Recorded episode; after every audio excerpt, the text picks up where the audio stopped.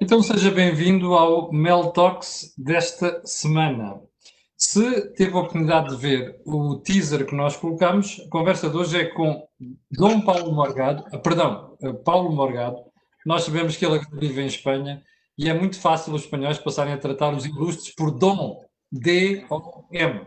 Uh, o que é que vamos falar com o Paulo Morgado? Eu, o Jorge Marrão, o Paulo Carmona, vamos falar sobre as causas da continuidade dos problemas em Portugal. Paulo Morgado foi uh, o country manager da Capgemini em Portugal, uh, é doutorado em gestão, é autor de livros, é um outspoken defensor do combate à corrupção e é Dom Paulo Morgado que nós temos hoje no Meltox. Dom Paulo, bem-vindo. Olá, bem? Ó Paulo, já és Dom ou não? Não, não vou ser, sabes que isto aqui, os títulos, não é como aí. Aqui há poucos doutores e engenheiros. Sim, senhor. Paulo, um, pegando aqui no título, as causas da continuidade dos problemas em Portugal, queres fazer uma pequeníssima introdução para nos explicar, do teu ponto de vista, quais são os problemas que nos afligem? Ora, eu, é assim, eu, eu gostava de dar uma, uma perspectiva relativamente fresca, de não continuar a bater naquilo que são as coisas que se batem recorrentemente e que parecem não ter solução. Há um conjunto de coisas. Eu, eu quando tive, no início dos anos 90, em Lovaina, tive a sorte de fazer um trabalho muito interessante com uns, uns colegas da América do Sul sobre porque é que a política dos Chicago Boys não tinha dado uh, resultado no Chile. Uh, e basicamente mas, ó Paulo, no Chile até deu algum resultado. O problema foi ao, início, ao início não deu, sabes porquê? Porque basicamente a malta investiu o dinheiro todo em eletrodomésticos, consumo, etc. E portanto não houve investimento eh, reprodutor. Uh, e eu, eu, tive a sorte de ser confrontado. Eu depois fiz este trabalho com um chileno, com um tipo da República Dominicana e com um peruano. E tive a sorte de, logo no início dos anos 90, ficar com isto na cabeça, que é não é por se deitar um helicóptero de dinheiro em cima das coisas que as coisas se vão. Uh, uh, a não ser que esse, que esse dinheiro seja uh, canalizado para investimento que, que dá rentabilidade. Pronto. Isto para dizer... eu, estou a pressupor que tu, eu estou a pressupor que tu estás a olhar para neste momento, não é para um helicóptero, para um jumbo, não é? Que vai despejar 26 mil milhões de euros sobre a economia portuguesa, é que isso estás preocupado, já percebi. Não, não, é eu, eu, só estou a dizer que com o dinheiro todo que já foi uh, despejado ao longo destes anos, eventualmente o nosso país podia estar melhor do que o que está se eventualmente a aplicação fosse, tivesse sido mais bem feita. Isso é uma coisa que é recorrente. E, uh, outra coisa que eu acho que é recorrente no nosso país é que nós temos uma dívida de tal forma asfixiante que estar a dizer que as coisas vão mudar significativamente também me parece um bocadinho de utopia. Uh, o, o, o, serviço da dívida que nós temos uh, torna uma, uma parte do dinheiro que nós temos que canalizar para ela também pouco reprodutivo. E, portanto, também não me parece que seja por aí que o país tenha um, um grande espaço de melhora nos próximos anos. Além de que há uma de substituição que deviam ter sido feitos nos últimos anos em infraestruturas, designadamente de saúde e outras, que não foram feitos. E, portanto, vão ter que se fazer em algum, em algum dia. Um, não, há milagres, cativações servem para isso. Mas, portanto, eu estou-te a dizer aquilo que eu acho que são as coisas que, que, no fundo, fazem com que o país não mude e que, portanto, se fala em 300 vezes da mesma coisa e que enquanto estas coisas não forem resolvidas, eu acho que há pouca, pouca possibilidade que o país tenha de avançar. Depois, eh, nós, há bocadinho falavas do dom, por acaso os espanhóis não são muito aquilo que eu costumo dizer, é, eles não, tão, não dão tanta relevância ao adjetivo como, como aí em Portugal. Portugal continua a ser um país de doutores, engenheiros, professores, eh, magistrados, ou seja, o adjetivo tem muito mais importância do que o substantivo no nosso país. E por uma razão que eu acho que é simples, quer dizer, quando tu despejas tanto dinheiro com pessoas que não tiveram tempo de formação suficiente, tu acabas por estar a atribuir cargos para os quais as pessoas não estão devidamente preparadas. Isso é uma coisa que eu digo há muitos anos, não é só de agora.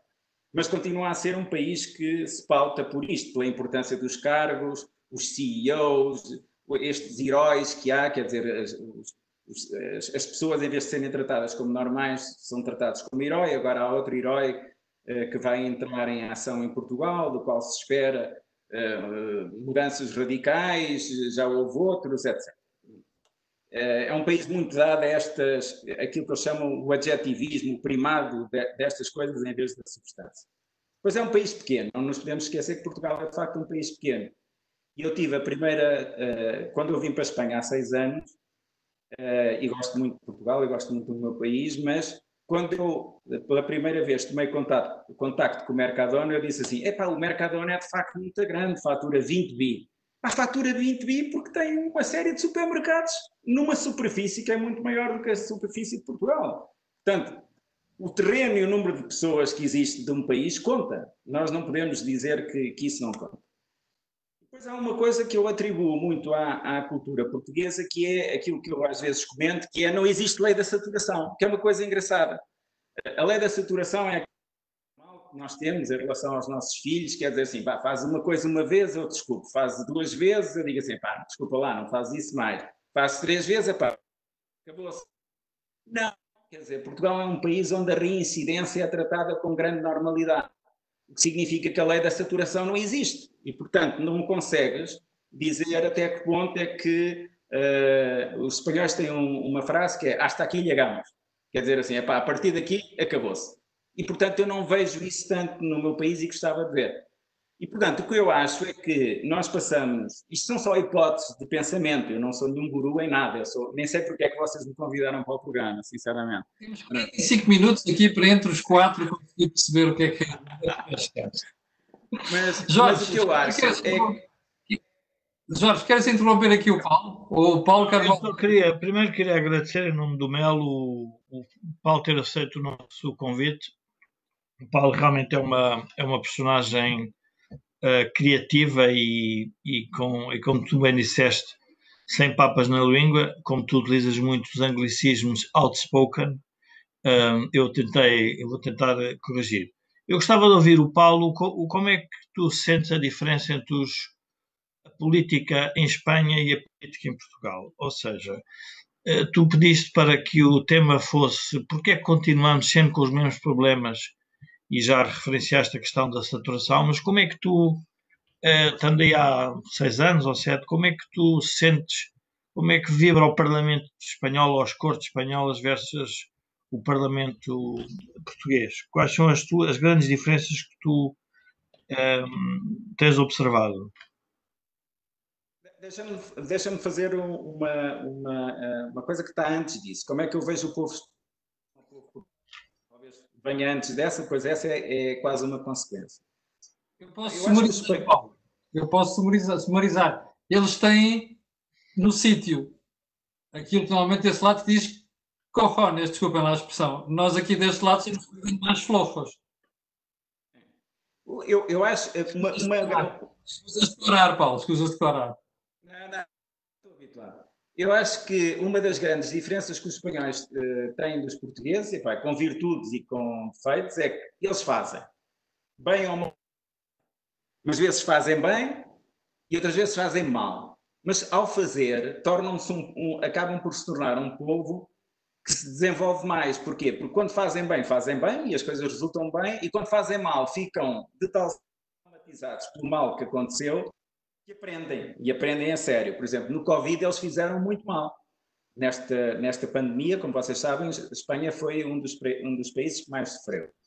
Houve, permitiram muita coisa, permitiram, uh, quer dizer, proibiram certos jogos de futebol, mas permitiam ajuntamentos cá fora, uh, permitiram as manifestações do 8 de maio, esse, tipo de coisas que tiveram influência no, no desenrolar. Portanto, do, do, ponto de vista empresarial, a mesma coisa. Os espanhóis chutam à baliza fazem coisas, ok? E depois, como tu perguntavas, Jorge, no Parlamento, eu acho que o índice de agressividade do Parlamento espanhol é muito superior ao índice de agressividade do, do Parlamento português, mas muito superior. Não vou fazer comparações contouradas, não vale a pena, mas uh, uh, sabes que em Espanha se mata autor e em Portugal não se mata autor. Não. Uh, tu não digas isso, que daqui a pouco estás a ser insultado pelo André Silva. Pronto, mas, mas o que eu digo, mas é, mas é uma realidade, é um facto. Uh, portanto, eu acho que, independentemente de poder haver bons e maus governos em, em qualquer país, Eu acho que tem que haver uma oposição forte e uma oposição que vem de todos os lados. Portanto, aqui não há propriamente um clube daqueles que nunca se atacam. Como vocês sabem, o, o, o PSOE aqui está, não tem nenhuma maioria, tem que contar com um conjunto de partidos para negociar, mas esses partidos apertam o PSOE muitíssimo. Quer dizer, não há, não há uma. E em qualquer circunstância, ou seja, qualquer coisa que vai para cima da mesa é para ser negociada, e negociada à séria. Portanto, não há aqui uma, uma geringonça, digamos assim, como há. Não há uma via, não há uma via institucional. E, e há um partido que é o PP que, quando dá, dá com muita força, mesmo muita força, ok? Uh, para além dos cidadãos e, e, portanto, acho que é um, acho que há um nível de, de litigância bastante superior, o que faz com que, com que se imponham limites à, à governação. Acho que não tem respeito na educação como têm os políticos portugueses uns com os outros, não é? É isso que estás a querer dizer. Não sei se é uma questão política de, de, de, educação, é uma questão de dizem aquilo que têm que dizer com todas as, as letras, não é? Portanto, e, e, suportam as consequências disso, uh, uh, para o bem ou para o mal. Mas pronto, eu acho que esse é um, este tema da, que nos caracteriza, esta cultura que nos caracteriza. Uh... Oh, Paulo, deixa-me fazer-te uma pergunta. Tu estás há seis anos em Espanha. O que é que tu ganhaste de distanciamento e de visão crítica independente em relação àquilo que nós neste momento vivemos em Portugal. Muito isso. Olha, muito, muito está centrado nesta coisa do, de eu achar que Portugal é um país excessivamente de grandes costumes. Faz com que não tenha o nível de vivência que precisaria ter para amadurecer mais enquanto país. Ou seja, ficamos aqui no, nas meias coisas, é um país com um grande nível de dívida. Nós sabemos que uma das coisas que a dívida traz é o facilitismo, e esta visão de que tudo está certo, tudo é, pode ser politicamente correto, tudo aquilo que nós dizemos está certo, porque a dívida vai regulando todos estes mecanismos, ou seja, a dívida deixa, faz com que o mercado, em certa, em, de certa forma, deixe de funcionar e, portanto, qualquer decisão pode ser tomada que tem sempre o respaldo disso. Em Espanha também há dívida, embora num, num, num índice superior ao, ao, que existe em Portugal, mas, por exemplo, as empresas espanholas estão muito mais internacionalizadas que as portuguesas e, portanto, têm que se confrontar com concorrentes multinacionais, o que lhes dá outra capacidade de se desenvolverem também enquanto povo deste ponto de vista empresarial. Uh, tu tens um Santander que compete a nível internacional, tens as grandes construtoras que competem a nível internacional, e, portanto, tem. Paulo, mas esse é um dos aspectos que mais me interessa. Tentar Mas não os centros protecionistas? Não. Por acaso. Paulo, antes, antes de irmos, uh, Paulo, antes de irmos à questão do protecionismo, deixa-me só insistir nesta questão.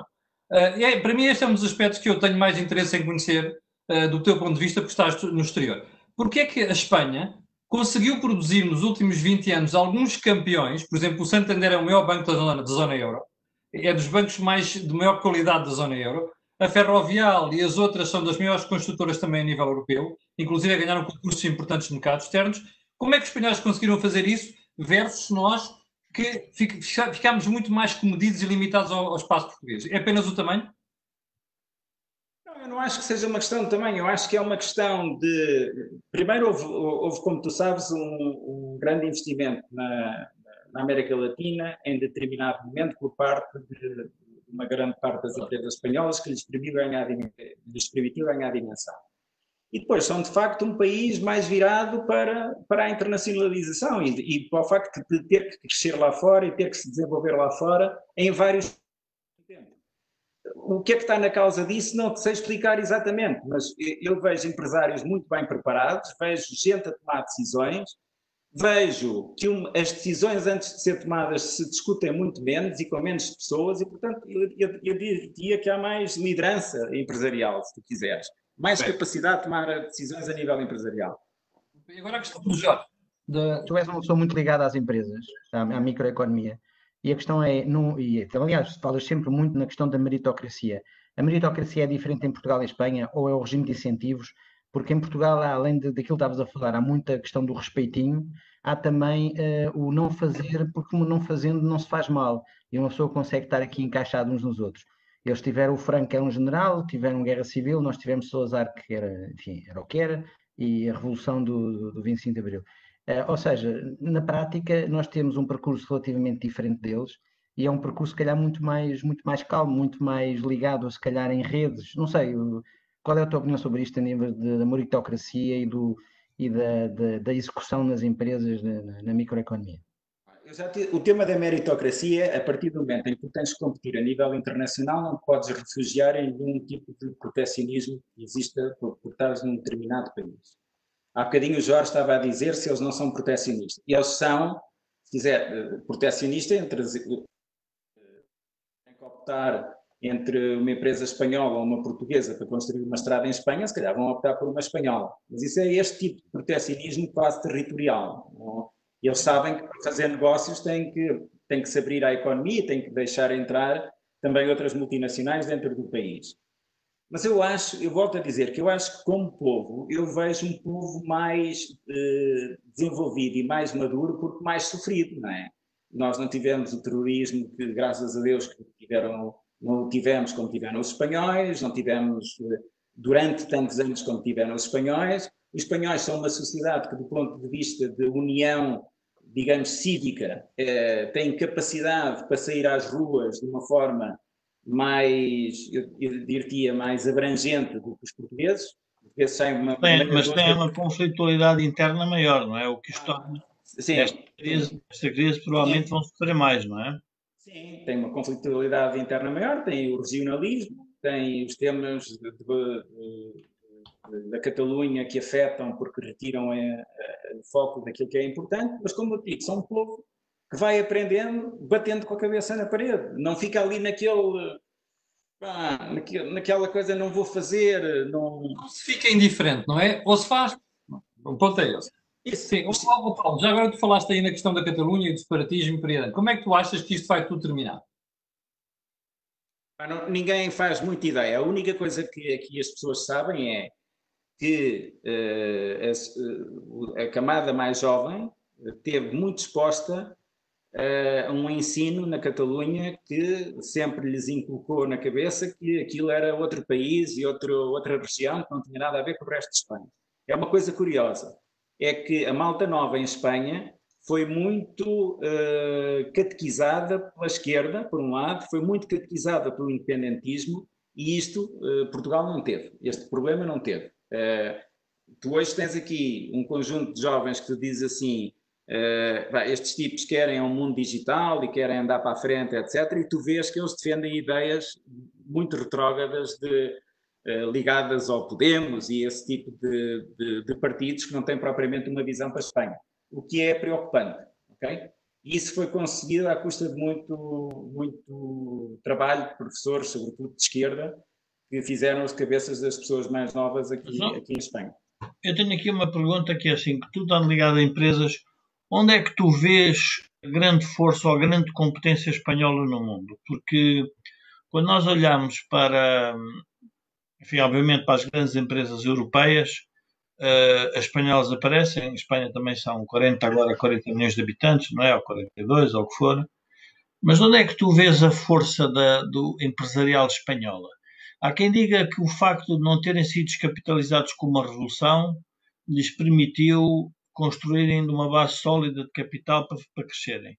Mas tu vês mais eh, a nível da gestão, das bases acionistas, do conhecimento, quais são os, as vertentes que tu, tu mais aprecias na, na comunidade empresarial espanhola?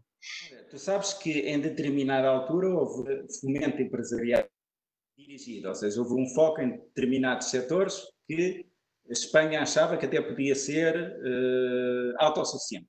portanto, houve uma série de indústrias que se desenvolveram bastante em Espanha que não se desenvolveram, uh, por exemplo, em Portugal. Até pela escala que o país tinha para as poder desenvolver. Tiveram carros espanhóis, tiveram uma, uma, série de coisas feitas em Espanha. Portanto, isso cria logo um nível de utilização, se calhar, mais abrangente em termos de bens que eram produzidos do que, eventualmente, aqueles que se produziam em Portugal.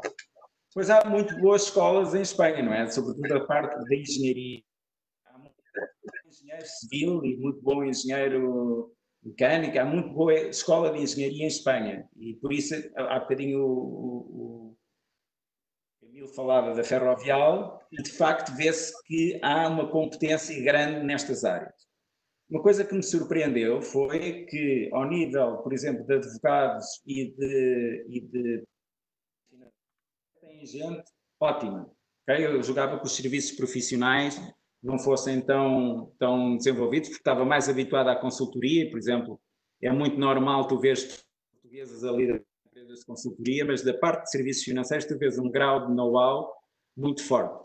Ah, portanto, é o, é o que eu digo, é um país que está mais exposto à realidade do que eventualmente Portugal conseguiu estar nestes anos, e portanto é como aquele, eu, eu quase que diria, é comparar Uh, alguém que é mais maduro com alguém que é mais jovem no sentido de não ter sido exposto a tanta dificuldade, a é. tanta internacionalização, a tanta com, a competitividade internacional, etc. A Espanha é um país nesse, nesse aspecto parece é, ser um país mais, as mais empresas não são protegidas da concorrência, não é? Não, isso não, isso claramente não, isso claramente não. Carmona.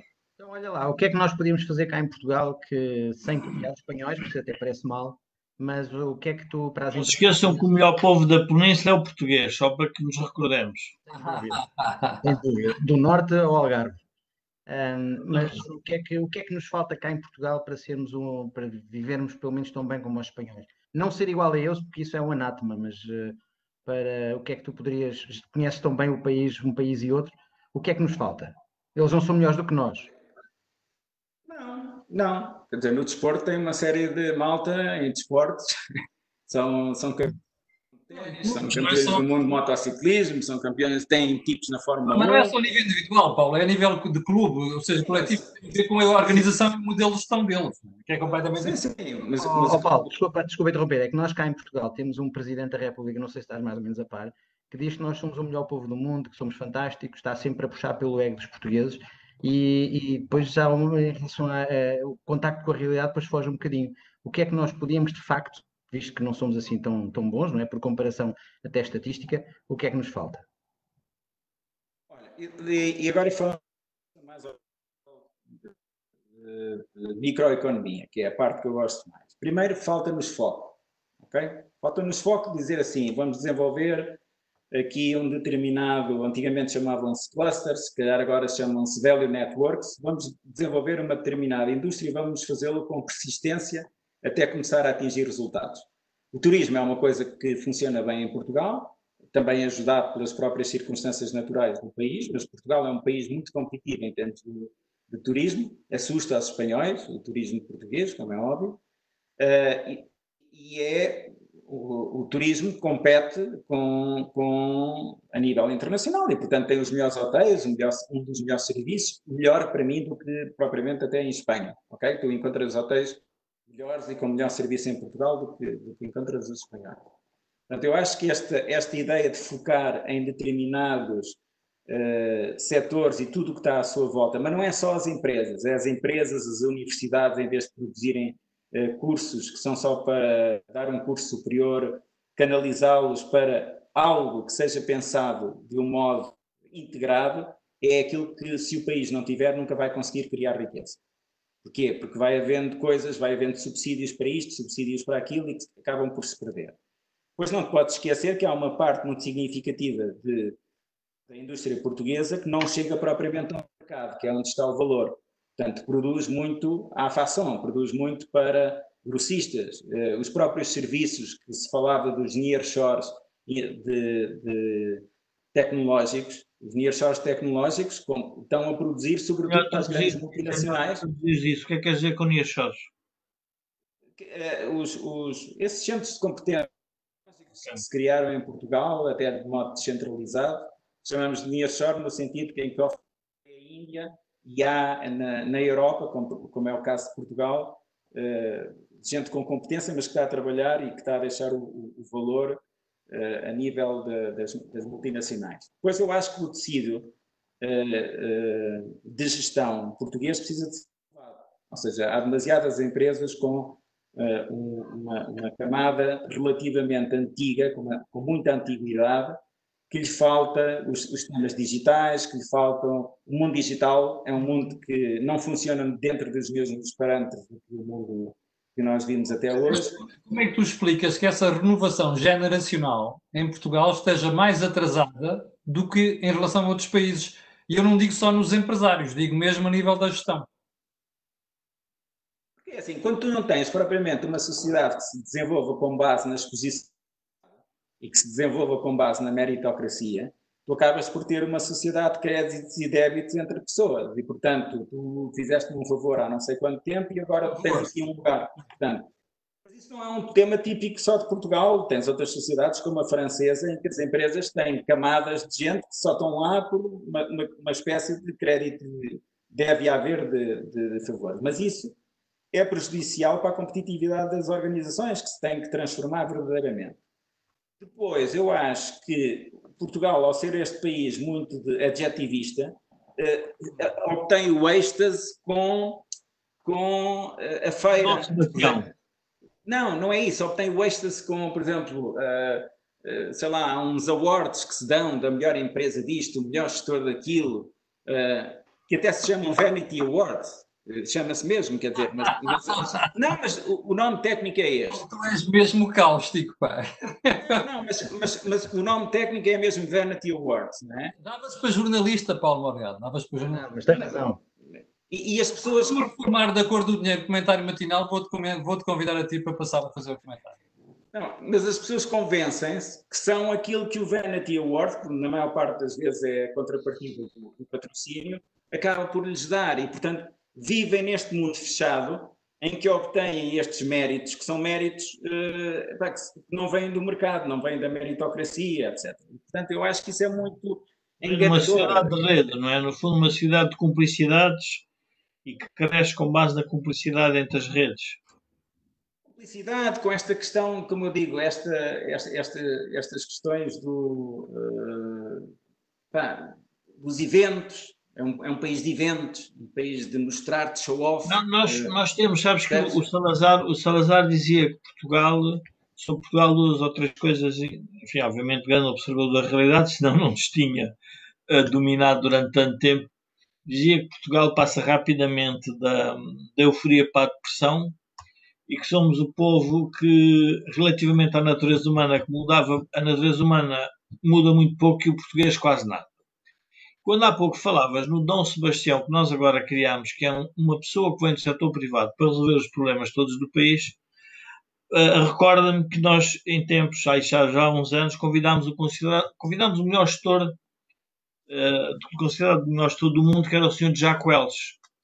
E a primeira pergunta que um gestor, que obviamente vou omitir uh, quem é que faz o tal Jacques Welch, é qual era a solução para Portugal?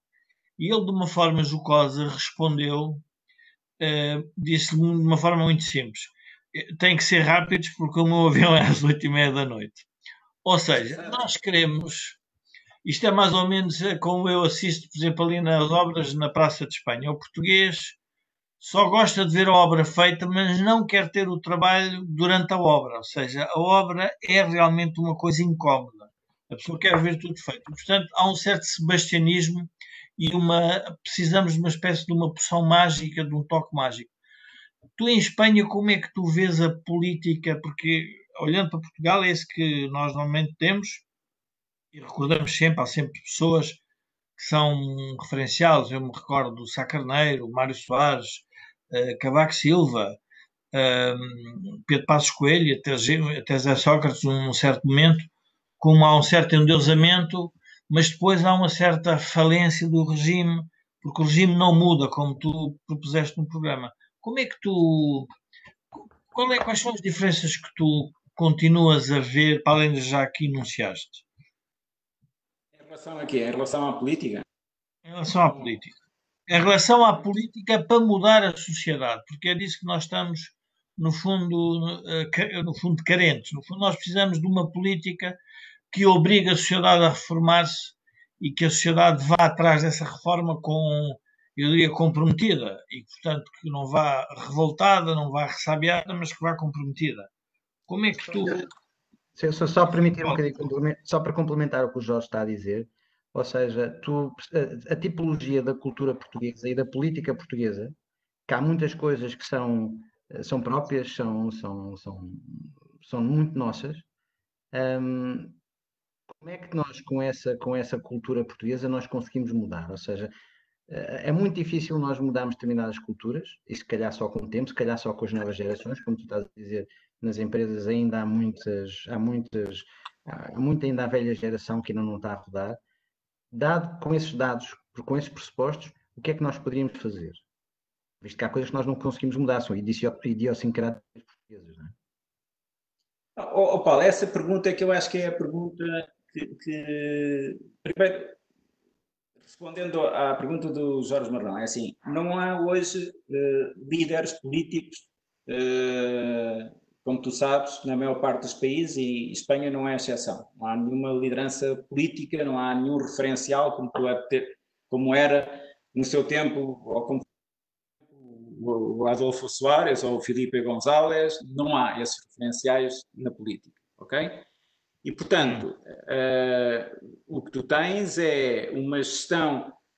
Hoje, hoje nós falamos muito da, da questão do novo normal, não é? Por causa de um vírus que, eu, que, que é uma coisa física. Mas nós já tivemos um novo normal a que ninguém se foi o novo normal da viralidade das redes sociais e de, da informação que hoje em dia existe a circular no, em todo lado, não é? Como isto que nós estamos aqui a fazer. Que, não, é, portanto, hoje a capacidade que tu tens de produzir informação acabas por ter uma, uma, uma política baseada em, em, em mensagens que tu queres veicular, é uma política que deixou de se fazer apenas na Assembleia da República. Um conjunto bastante mais alargado mensagens contra mensagens, testar coisas que se lançam cá para fora sem ainda saber como é que se vão fazer, para ver como é que as pessoas reagem, depois eh, conseguir eh, melhorá-las, etc. Mas, mas o que eu digo, este novo normal a que as pessoas não se habituaram é assim, por exemplo, os políticos hoje dizem-se e desdizem-se com muita facilidade. Toda a gente acha que aqui o nosso primeiro-ministro está sempre a dizer coisas que depois não se concluem o, o, que quer que seja, que, com uma grande descontração, não é? Mas isto é um novo normal. Nós estamos cheios de fake news. As fake news nós, nós tivemos que nos habituar a elas.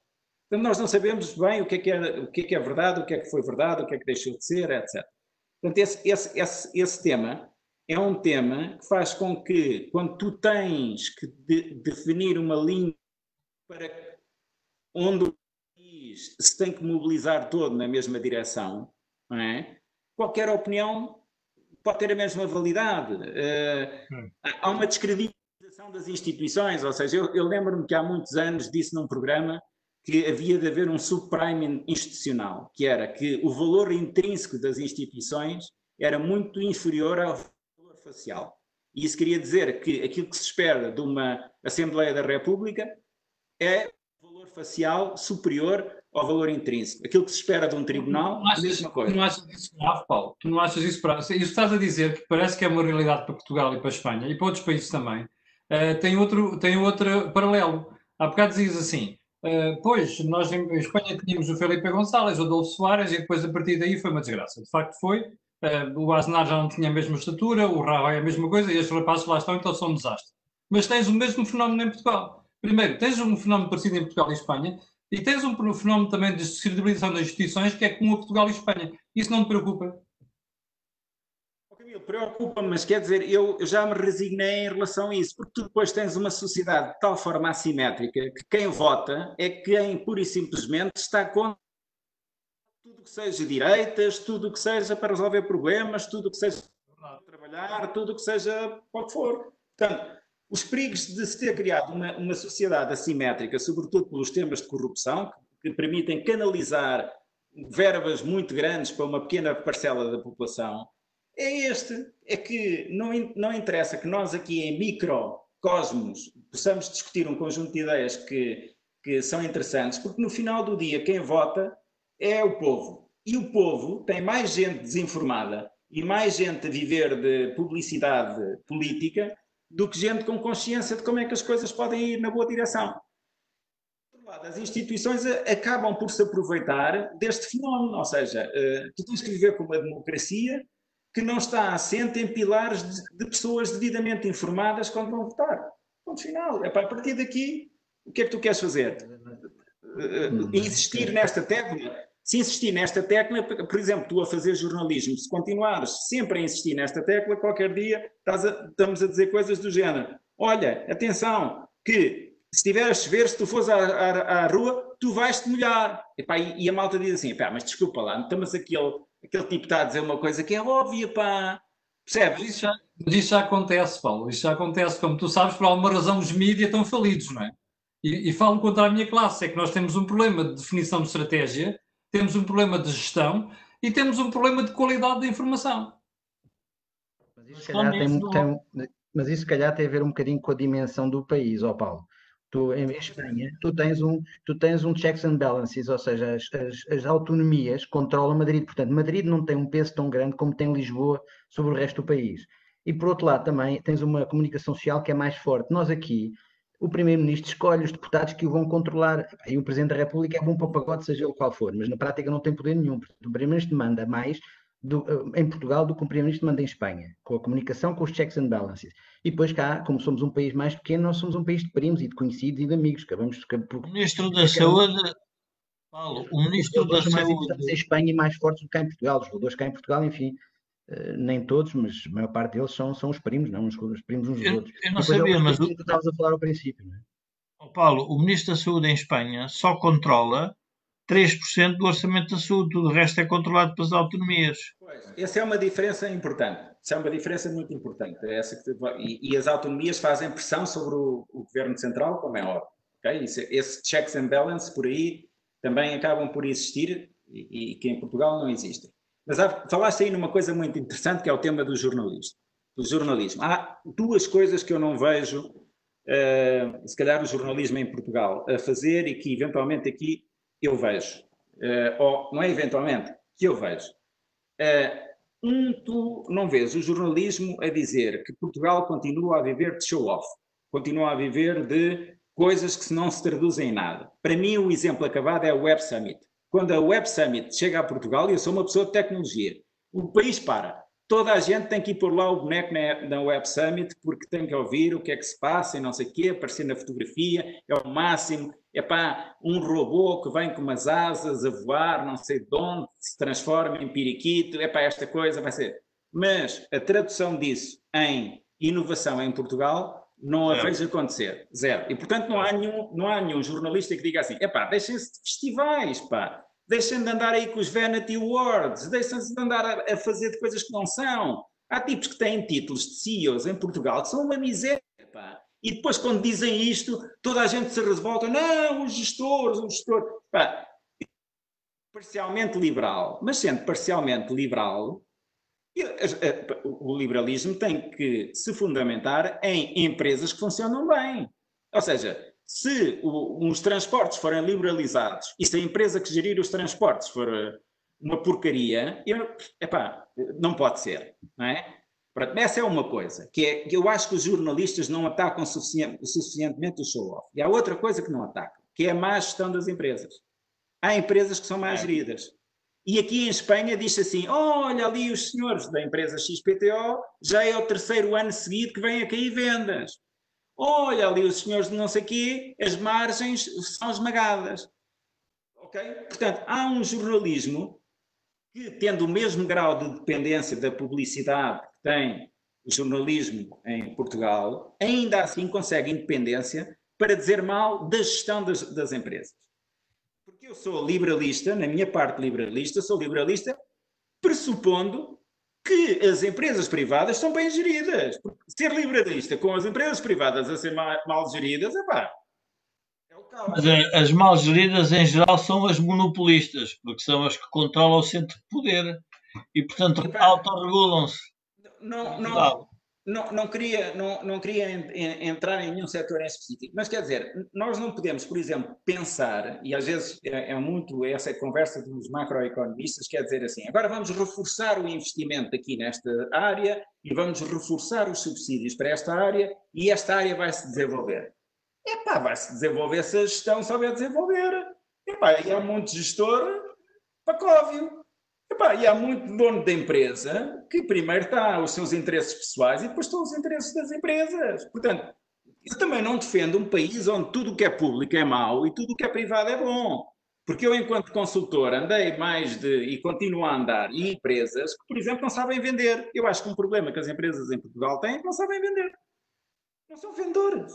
Estão habituados, o gestor típico da empresa portuguesa não está habituado a vender. Está habituado a ser complacente e conivente.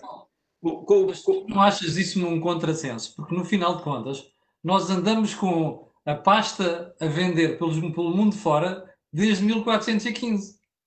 Mas a vender o quê? Eh, eu, por exemplo, que, que, que eu saiba, pá, quem fazia dinheiro com aquilo que nós trazíamos da Índia eram os ingleses e os holandeses, não é? Sim, exatamente.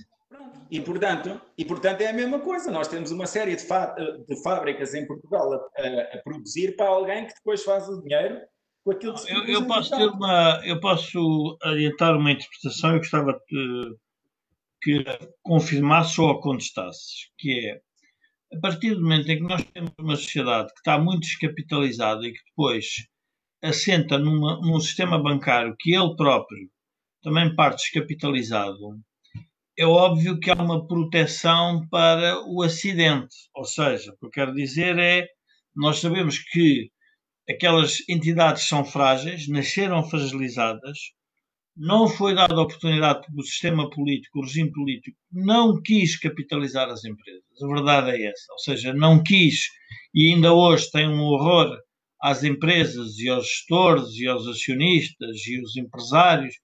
Tudo é uma, enfim, é uma, é considerado uma, é uma, uma diria, cheio de vícios morais eh, que, que a sociedade abomina enquanto em Espanha nada disso acontece. Quer dizer, em Espanha toda a gente percebe o papel da iniciativa privada e, portanto, não há nacionalizações.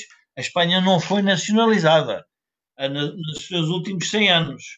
E nós fomos nacionalizados e temos ministros que acham que a resolução de um problema global que é feita através de uma nacionalização e que consegue gerir bem uma empresa, ele sentado no Ministério. Ou seja, nós temos aqui tantas disfunções que é óbvio que torna a iniciativa privada em Portugal muito mais complexa de sobreviver e percebo o teu o teu. Deixa-me deixa dar-te uma, uma, uma, só uma ideia que pode ser uma ideia complementar dessa. Imagina, numa, no, se eu tivesse uma ideia cândida de um país, eu dizia, bem, vai-se desenvolver as indústrias que, em princípio, onde os fatores de competitividade que têm são mais fortes não é? O turismo é uma delas e, e podia haver outro tipo de indústria. Mas sabemos que há uma série de problemas com infraestruturas de transportes, etc. Nós, por exemplo, temos gente culta, gente que, eh, a dizer que ainda bem que não se fez o, o, o TGV uh, uh, Madrid-Lisboa, porque senão nós éramos invadidos por espanhóis. Nós, portugueses, éramos invadidos por espanhóis. Isto é uma aberração. Pá, eu já ouvi tipos que são uh, doutos advogados da, da Praça Lisboeta a dizer, pá, ainda bem que isso não se fez, porque senão vinha aí a espanholada, pá, e nós estamos aqui neste cantinho a fazer de conta que trabalhamos e que somos bons e não sei o quê, tudo regado com dívida, íamos mesmo ter que nos, íamos ter que começar a trabalhar, não é? Sabes, quando, quando alguma coisa é regada com dívida, uma empresa, uma família, Sim, um país, epá, não há mecanismos de mercado, tu dizes assim, aquilo é azul e aquilo é verde, mas como há dívida, aquilo é verde. Acabou-se. E, portanto, é isso que faz com que não haja mecanismos de autocorreção, de, etc. Mas o que eu te estava a dizer é, imagina que não houvesse a versão cândida do desenvolvimento da indústria portuguesa. O que houve na indústria portuguesa em determinada altura é, eu tenho aqui esta empresa a quem vou dar financiamento. E depois tenho que ter uma que seja cliente dele a quem vou dar financiamento. E depois tem que ter outra que seja fornecedor e cliente, ou cliente a quem vou dar. Tu criaste clusters financeiros de amigos. Não criaste clusters financeiros onde tu eras mais competitivo. E criaste clusters eh, financeiros, quer dizer, industriais, suportados por a dívida, como tu disseste, não por razões de competitividade, mas por razões de canalização do dinheiro para onde ele tinha que ser canalizado. Como é que isto pode dar, como é que pode dar competitividade a um país? Não pode. Porque, primeiro, não ficaste exposto a uma, a uma concorrência verdadeira. Porquê? Porque disseste assim: esta empresa que eu financiei tem que ter este cliente e este cliente só vai comprar esta empresa. E, por sua vez, eu também vou financiar este cliente. Portanto, houve, houve, houve muita coisa no passado que era feito nessa lógica. Eu lembro-me que em 2012 dei uma entrevista jornal de negócios e que eu dizia, pá, nunca vi nenhuma empresa grande falir. Uh, nunca vi nenhum gestor ir contra, uh, contra um ponto de vista do seu patrão ou do dono da empresa. Os gestores normalmente são coniventes com, com tudo, quando deviam de ser independentes na forma de, de gerir a empresa. Portanto, Acabei de receber aqui uma mensagem privada de uma pessoa que está a ver que diz assim: Já percebi porque é que Paulo Morgado saiu de Portugal. Mas quer dizer, mas diz a essa pessoa que se o Paulo Morgado conseguir fazer a sua vida independentemente de, de, do país onde nasceu, é a prova provada de que um jovem ainda vai conseguir, ainda vai a tempo fazer. Mas é aí que ele quer chegar, precisamente. O que ele está a dizer é que está tão viciado que a gente já não consegue viver aqui. Mas o que, eu, o que eu estava a dizer ao Jorge é assim: ao Jorge, nós às vezes temos grandes raciocínios a posteriori percebes? De que há coisas que foram numa determinada direção porque alguém quis, quando há coisas que foram numa determinada direção só pelo interesse. Não, mas eu, eu, eu, queria chegar é o seguinte: eu, quando analiso, por exemplo, o, observo a classe empresarial a falar sobre a situação política em Portugal e, e omitem, eu não sei se por, por propositadamente ou não, que as bases acionistas todas perderam-se com a Revolução. Ou seja, nós perdemos as bases acionistas que vinham do passado e estamos a perder as bases acionistas que foram construídas na democracia. Ou seja, não há acionistas, quer dizer, quando a política continua permanentemente a insultar os acionistas das empresas e os empresários, eu pergunto, mas vocês estão a insultar quem? Os que lá estavam ou os que estão a nascer? É porque os lá estavam já perderam com este regime, ou seja, nós não temos uma relação saudável entre a política e a economia e as empresas. Temos uma, uma, uma relação inquinada e, portanto, tudo isto leva a que a sobrevivência de uma empresa se transforme numa sobrevivência de natureza política.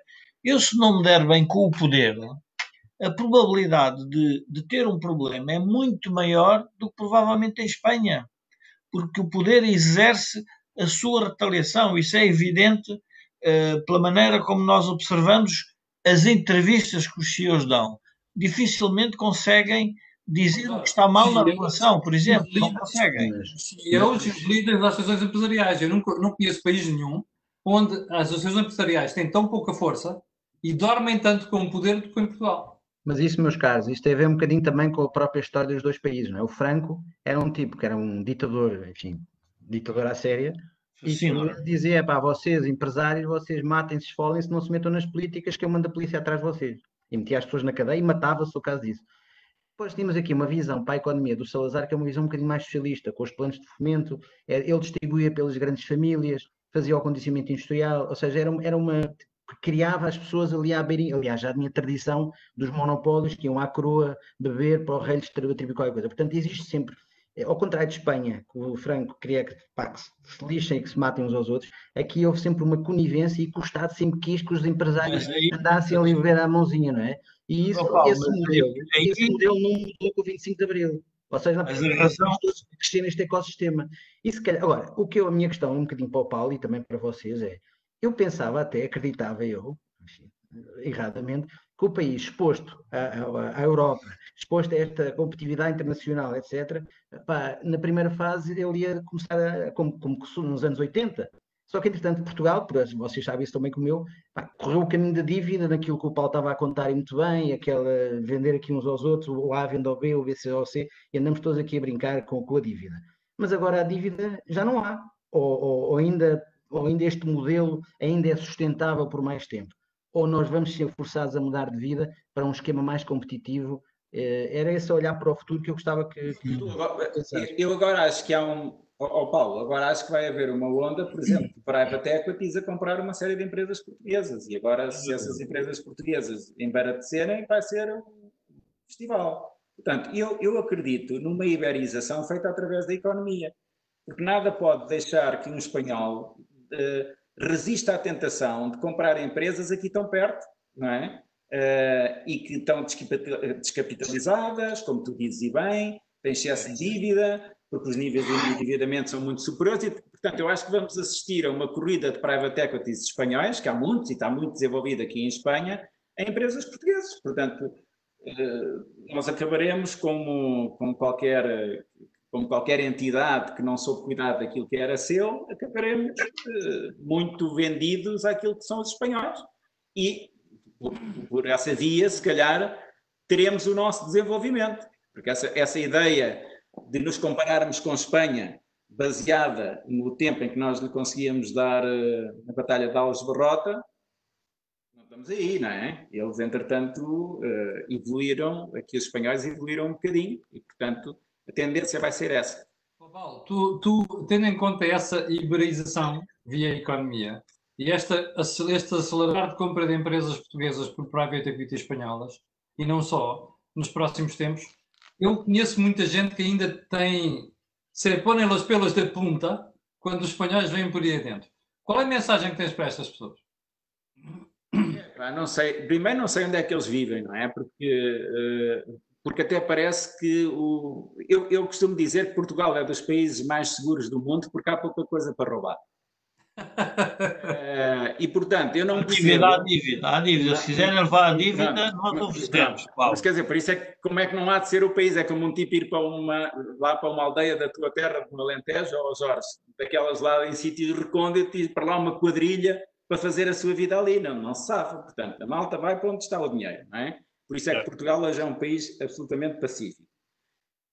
Acho que é um erro pensar que o país vai continuar a ser financiado indefinidamente, os portugueses vão poder continuar a ter uma vida, vou utilizar um termo até pouco coisa, fofinha, como que, que a vida proporciona.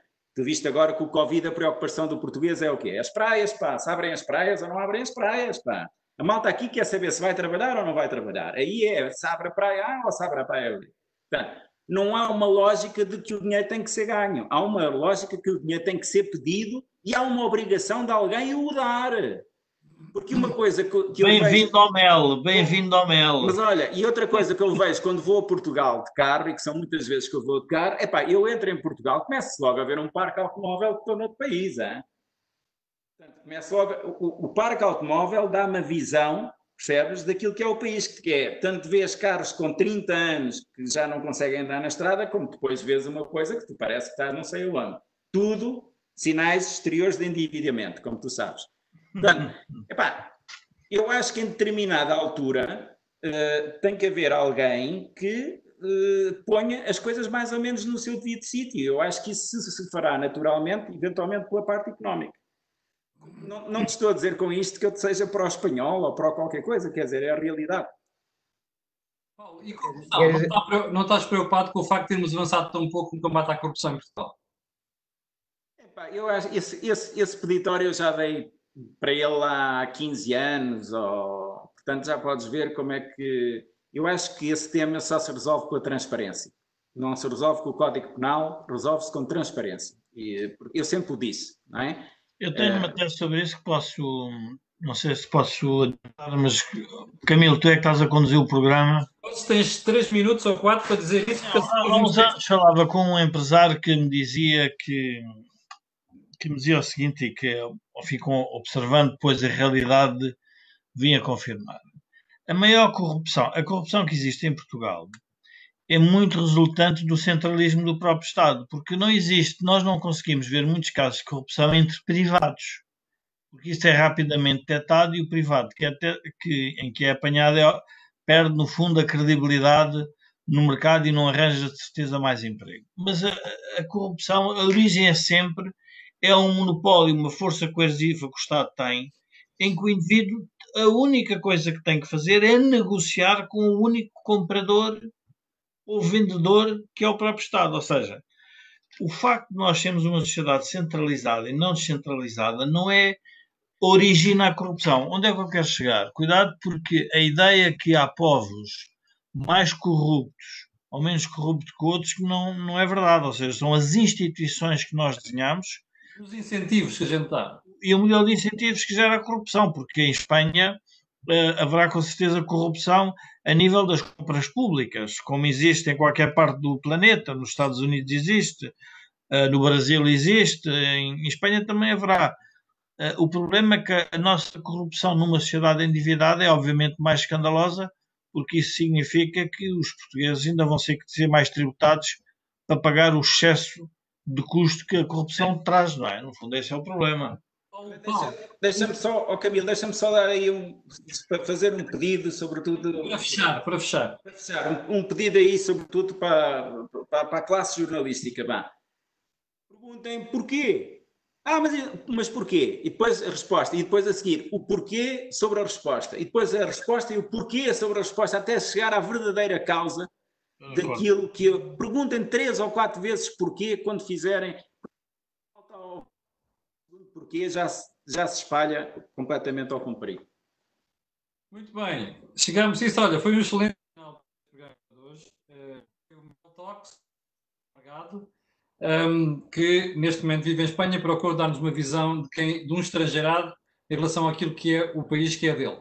Eu quero agradecer ao Paulo, quero agradecer ao Jorge e também ao Paulo Carmona, que hoje se juntou a nós neste Mel Talks, por ter estado aqui. A você que são 1.400 pessoas que estão em direto, eu quero agradecer. E a essas pessoas, aquelas que vão ver, quero pedir aquilo que peço sempre, que é colocarem um gosto e fazer partilha nas redes sociais. Porque aquilo que você ouve aqui na Cor do Dinheiro, não ouve mais lado nenhum. Obrigado, com licença. E quanto a mim e você, amanhã às 8 da manhã cá estarei.